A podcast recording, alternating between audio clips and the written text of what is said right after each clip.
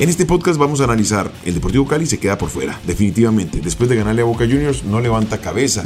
Nacional sigue mostrando su mejoría de la mano del Arriero Herrera, uno conocedor de la casa, de su ADN y que está impregnando de alegría a cada uno de los integrantes. Millonarios juega bonito y agrada. Tolima, equipo sólido y Santa Fe sigue perdiendo terreno. Junior robando puntos. Revisemos qué pasó en esta actualidad del fútbol colombiano con un poquito de Luis Díaz.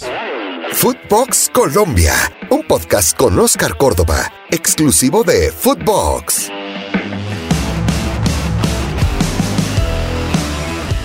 Realmente cuesta entender lo que pasa con el Deportivo Cali de Rafael Dudamel. Es un equipo que convoca, juega con los mismos jugadores, pero en el terreno de juego se comporta de forma totalmente distinta. Eso le permite ya, de alguna manera, enfocarse directamente con lo que va a ser el torneo internacional, porque en la casa, con el torneo doméstico, no ha logrado sumar tres victorias. Es increíble el vuelco que ha tenido el equipo verdolaga del semestre anterior a este. Es muy llamativo, porque si acaso hubo alguna variante fue la del arquero por lo que significa el resto, es la misma nómina que enfrentó al Club Atlético Boca Juniors. Uno pensaría que cuando enfrentas este tipo de compromisos, la parte motivacional se eleva a la enésima potencia, pero luego ese envión anímico debería ser trasladado al torneo doméstico. Lo que podemos rescatar es que Teo es el jugador más importante. Cuando Teo está bien en su dimensión, el Deportivo Cali va bien nos hace sumar a todos, desde el cuerpo técnico hasta cada uno de los jugadores en el terreno de juego. Es un jugador que influye bastante. Me hace acordar a lo que significaba Freddy Rincón en la selección Colombia, el pibe Valderrama, cuando agarraba la pelota y empezaba a pedir la pelota para generar ese fútbol que tanto los defensas como los volantes y los delanteros buscaban, asociación. Eso es Teófilo Gutiérrez en el Deportivo Cali un jugador que le permite sumar desde todas sus líneas. ¿Y por qué lo digo con el cuerpo técnico? Porque me doy cuenta que Rafa Dudamel encuentra en él un apoyo bastante importante para lo que significa el funcionamiento interno dentro del terreno de juego. Teo es muy influyente. En cuanto al fútbol colombiano, miremos también lo que pasa con Millonarios. Es un equipo que agrada, agrada a la vista verlo jugar.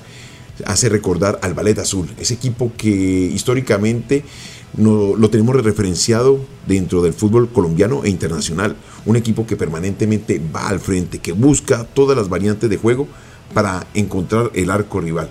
Eso es lo que está impregnando en cada partido el equipo de Gamero, Macalister Silva, lo que significa el, el mismo Montero, dándole la seguridad. Vemos un equipo muy compenetrado y que le permite de alguna manera ser más serio y ubicado en el momento de buscar el arco rival. Todo el mundo habla de lo bien que juega Millonarios en cada uno de los compromisos. Nos regalaron un gol muy a lo estilo del Barcelona, de Tiquitaca. Jugada de laboratorio, el uno le pasa por encima la pelota, genera una pared, pasa por detrás del jugador, penetra la línea defensiva y al final del ejercicio McAllister da un toque simple tipo tres dedos al palo del brazo derecho del arquero. Una jugada que si bien la pudiese hacer el Barcelona, todo el mundo lo aplaudiría, pero lo hizo Millonarios y nos parece una jugada sacada de otro contexto. A ver que viene Millos con McAllister. McAllister con Daniel. Va para Maca, buena pared. Va Maca, qué jugada y que sea gol. Que sea gol, te lo pido, golazo. ¡Gol!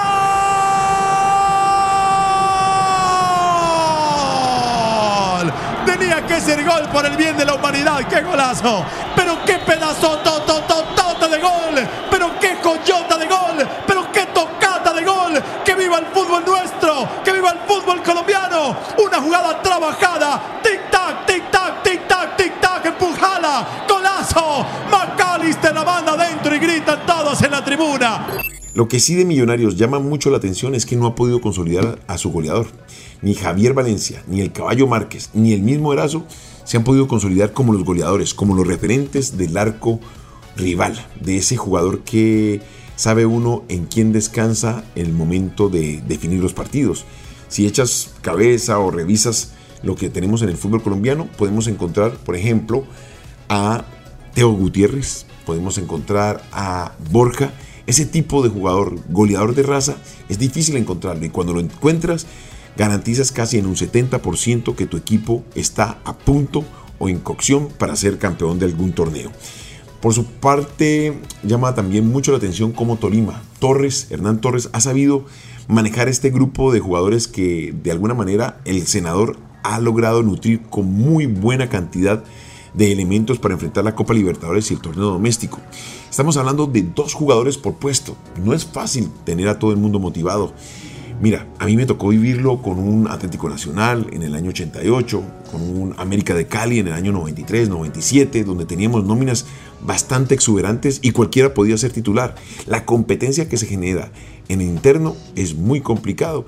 Para darte referencia igual, millonarios del Chiqui García, con el Pájaro Juárez, con la Gambeta Estrada, con Arnold Iguarán, ese tipo de equipo es muy complicado tenerlo muy motivado porque la competencia es bastante alta. Y si lo llevamos a la selección Colombia, la selección de Pacho Maturana, yo puedo hablar de lo que me tocó. Tener en cuenta a un Freddy Rincón, a un Faustino Esprilla, a un Jaro Lozano, a un Leonel Álvarez, a un Barrabás Gómez, todo este tipo de jugador que es de alto nivel y que compite claramente para ser titular, no es normal tenerlos a un nivel de motivación bastante alto. Toca ser muy inteligente y entender lo que tiene que hacer. Tolima ya clasificó a los cuadrangulares finales. Ya, está totalmente garantizado luego de su victoria 3 por 0 en el último partido. Se le queda Torres para Angulo, abre por izquierda, tocando el Torres para Andrés, Ibargüen, Ibargüen, Ibargüen, pierna derecha, ¡qué golazo!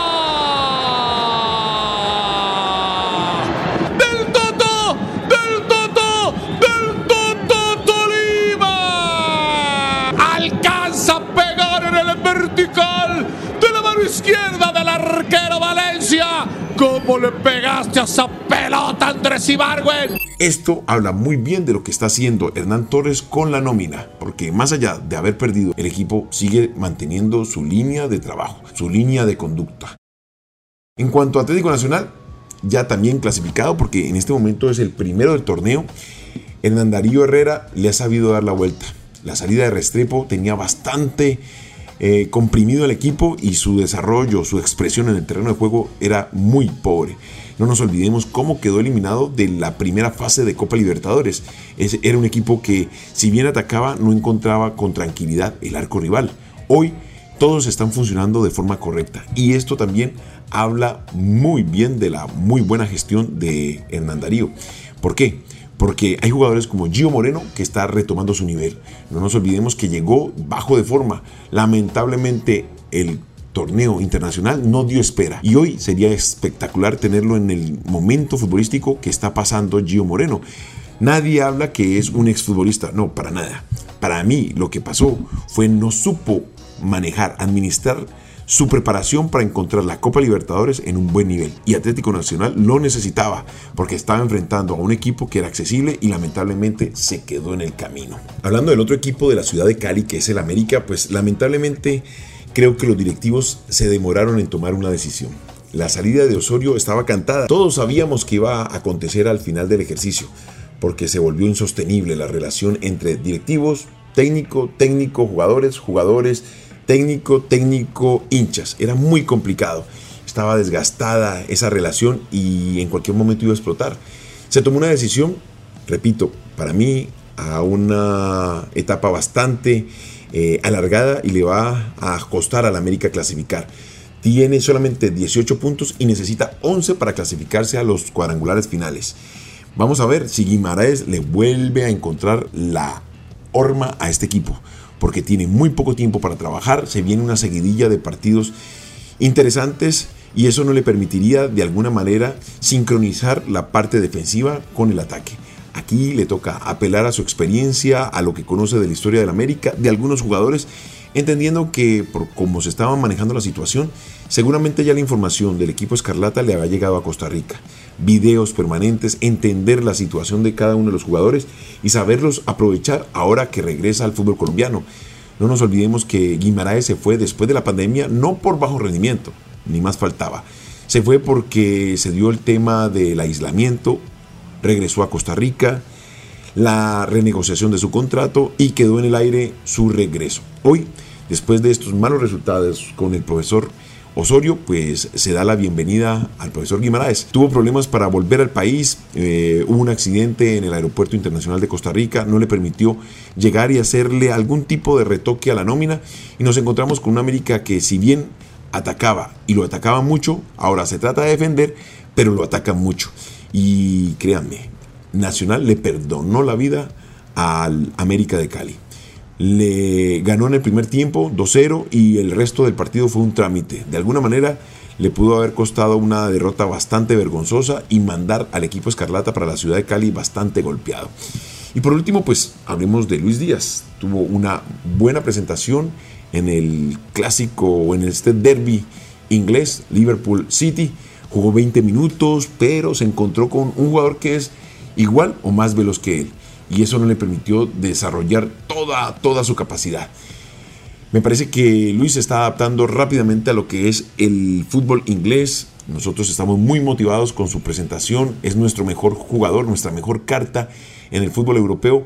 Y seguimos viendo en él ese resurgir de los delanteros colombianos como lo hizo en su momento Faustino Asprilla, que fue de los grandes de Europa, que cada que encaró un partido con el Parma o con el Newcastle, era un jugador que daba de qué hablar por su calidad y su talento, que colocaba a Colombia en el ámbito internacional y en, digámoslo, en la estratosfera de los deportistas de alto rendimiento. Ojalá Luis sepa adaptarse, que se mejore ese relacionamiento con sus compañeros, que mejore en el conocimiento del inglés para poder compenetrarse técnica y tácticamente con su técnico club y que sus jugadores, sus compañeros lo sepan aprovechar en la máxima expresión. Primero, en el terreno de juego y segundo, como ser humano, para que él crezca y nos permita de alguna manera seguir exportando jugadores colombianos a las grandes ligas.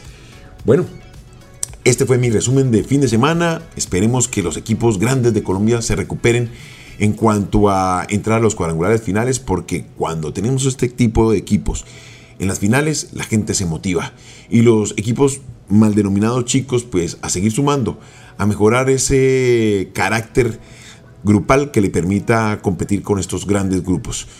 Sabes que me puedes encontrar en Footbox Colombia, en todas las plataformas, exclusivo de Footbox. Esto fue Footbox Colombia con Oscar Córdoba, un podcast exclusivo de Footbox.